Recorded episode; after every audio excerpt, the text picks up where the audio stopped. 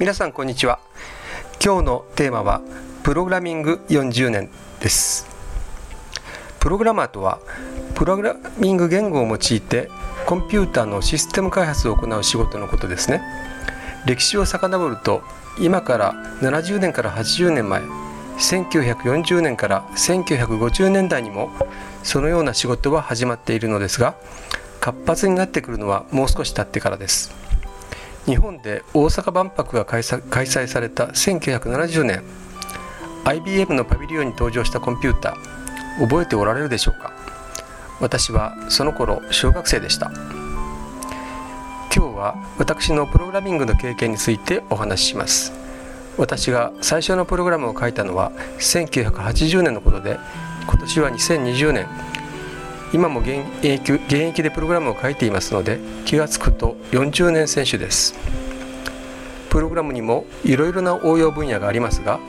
私が開発してきたのは科学技術の研究のために使用するサイエンスプログラムです。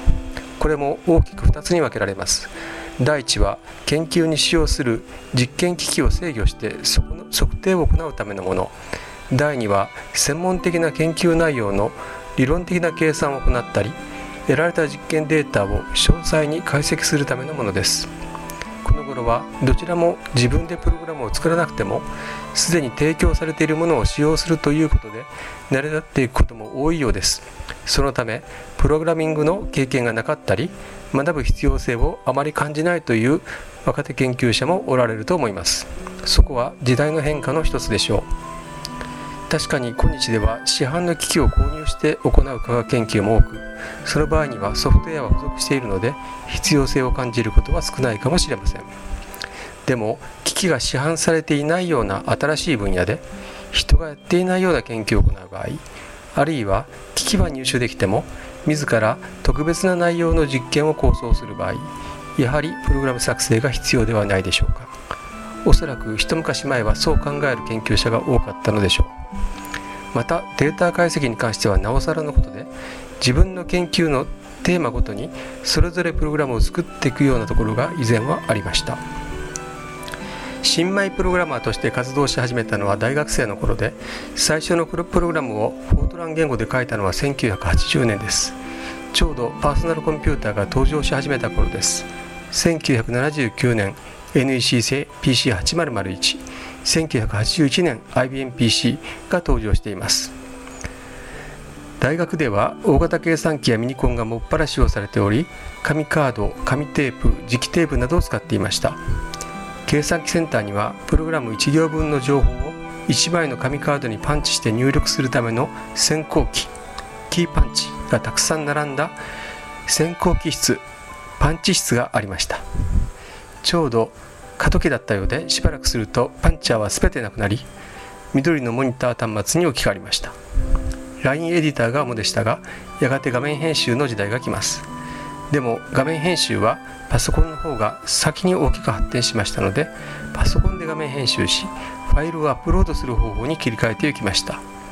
1982年頃は研究室に配属されていましたので研究室から計算機センターに電話回線でつないでいました。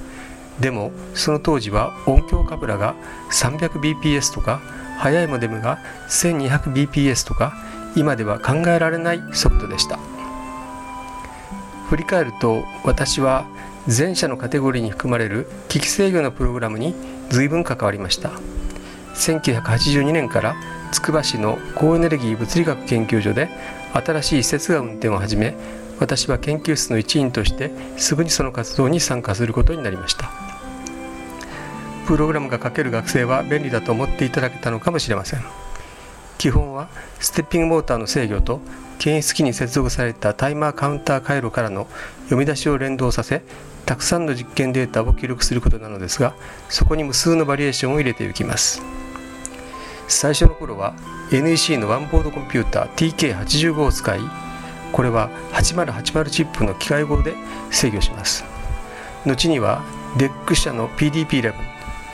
これのオペレーティングシステムは RT11 です。その他ヒューレット・パッカード社の HP85 これは HP の初めてのパソコンです。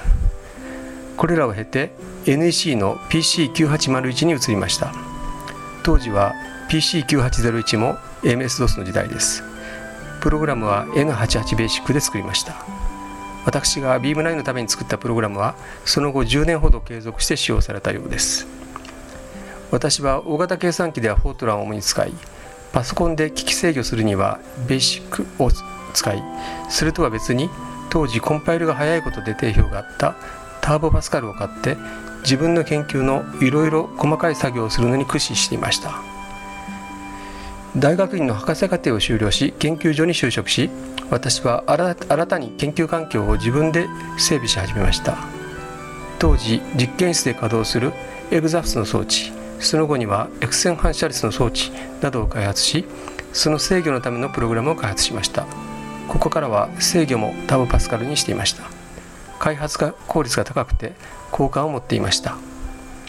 1995年に Windows95 が登場し私だけでなく多くのサイエンスプログラマーが挫折を味わいました。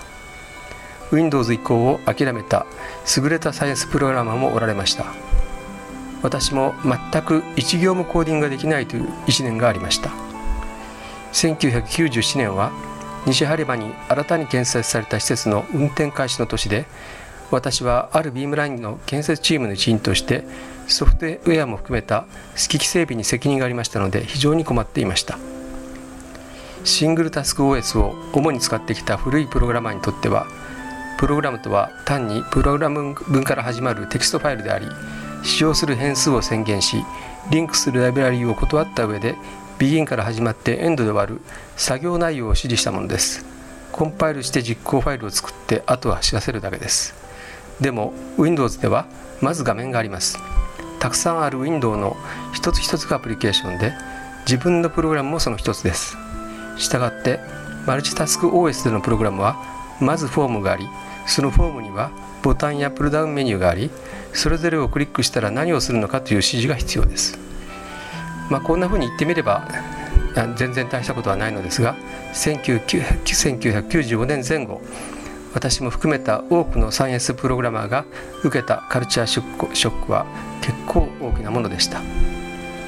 シングルタスク OS では制御プログラムを動かすのはある意味非常に簡単で単に制御の新規シーケンスに沿うだけでよかったのですが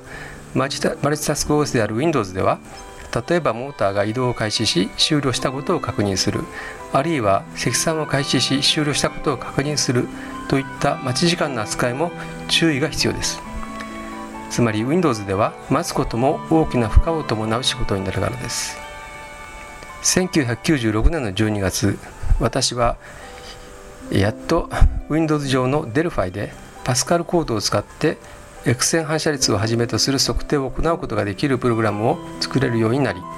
3週間かかって完成させました。その後多数のアップデートを行っていますが当研究室ではこれも今日あの今日まで20年以上にわたってほぼ毎日とまではいかなくても非常に高頻度にずっと稼働し大学院生らが実験に使っています。播磨の施設やその他の場所でも同じプログラムを使って、えー、実験してきました。当研究室では異なる目的の多数の機器がほんの一部を例外として私の作ったプログラムで動いています。リラックスのサーバー群を中心にネットワークを構築しどの機器のデータもどの端末の PC からも閲覧してデータ解析に使用することができます。おそらくそんなことは今ではちっとも珍しくありませんが当研究室の場合は20年少し前まだ20世紀に入るかどうかという時期にすでにそのような体制で運営してきました。自分たちの新しい研究のための新しい実験を非妥協的に行うために自由自在に機器を作り動かしてデータを取得しそれをまた自在にハンドリングできる環境これは非常に便利で貴重なものでした。今日は実験機器の制御のプログラムの話が主になりました。機会があれば X 線のデータの解析のためにためのソフトウェアの開発についても語ってみたいです。